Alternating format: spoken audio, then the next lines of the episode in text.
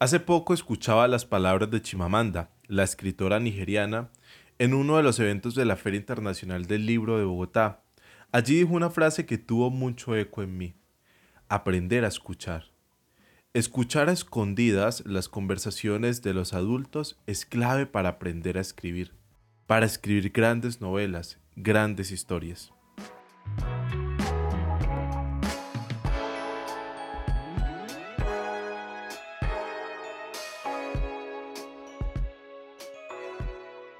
Y ahora que lo pienso, recuerdo cuando en mi casa me regañaban por querer descubrir el mundo de los adultos a temprana edad.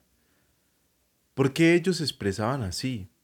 ¿Por qué la abuela me miraba mal cuando solo estaban los adultos en la sala?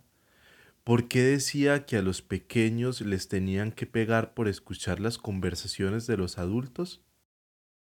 Todo de atractivo tenía esa prohibición para mí. Imaginaba que todos los adultos del mundo guardaban un secreto y que debía escucharlos y observarlos cuidadosamente, con mucha atención.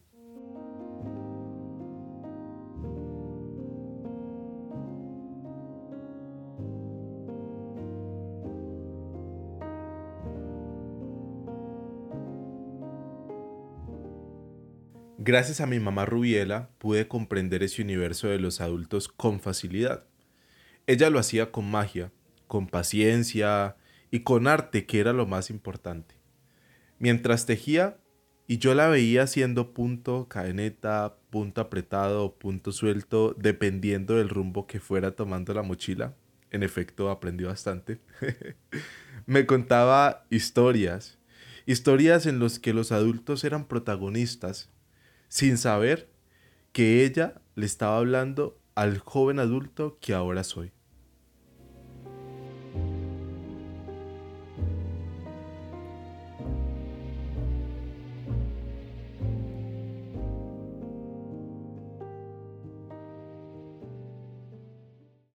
Y sí, escuchar las conversaciones de los adultos, escuchar las historias que en ese momento en mi infancia pues, pues no entendía mucho, pero, pero eran atractivas, pues me enseñaron, así como, como lo ha dicho Chimamanda, a, a escuchar, pero también a tener una conexión especial con los libros, con las historias, con el arte, con el tejido que salía de las manos de mi mamá Rubiela, que en su máxima expresión era un gran puñado de sabiduría.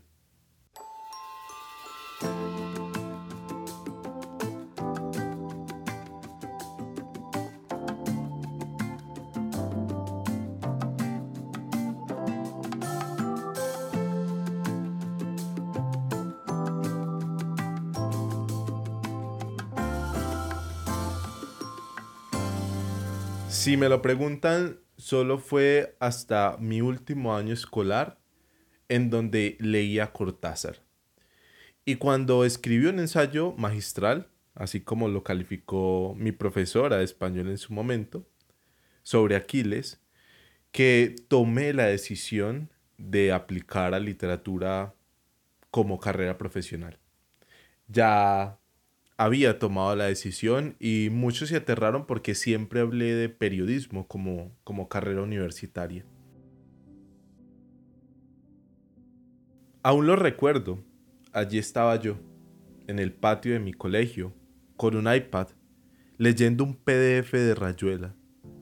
No entendía un carajo, pero se parecía a las historias de los adultos, a sus problemas, a su felicidad a su felicidad impostada, a su paternidad irresponsable, a sus sueños frustrados, a su desesperanza, a sus conversaciones que también son llamadas chismes, cuentos o información clasificada, que luego descubrí con mucha emoción que también eran secretos.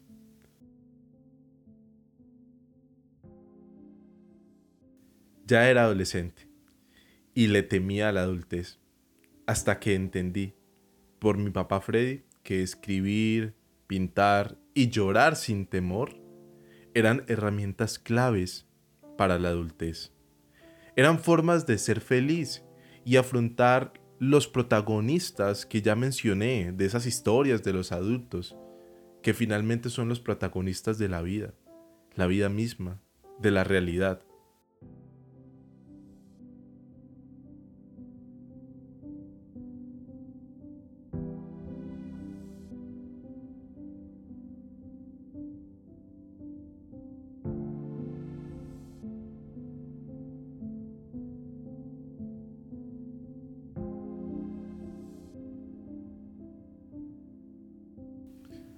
Le agradezco mucho al profesor Segundo por inspirarme en cada clase y por decirme que los libros son como la mafia, de allí no se sale nunca. Es una frase que me va a quedar para toda la vida.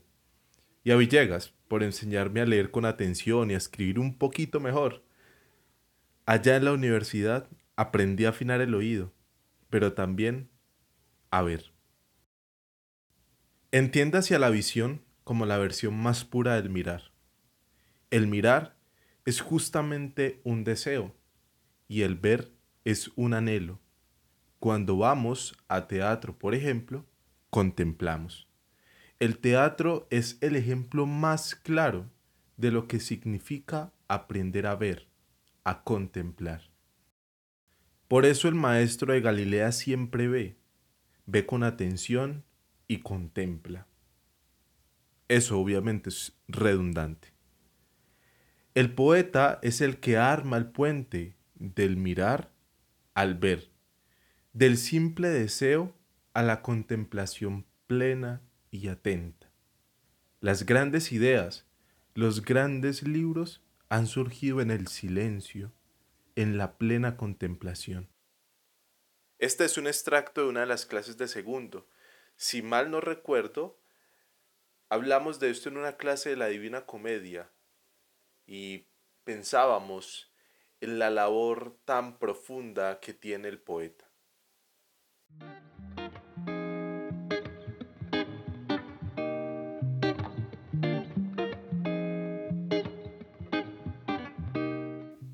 Hoy es el día del libro y quiero agradecer a los adultos que no me dejaron escuchar sus conversaciones y también a los que me confrontaron con la realidad.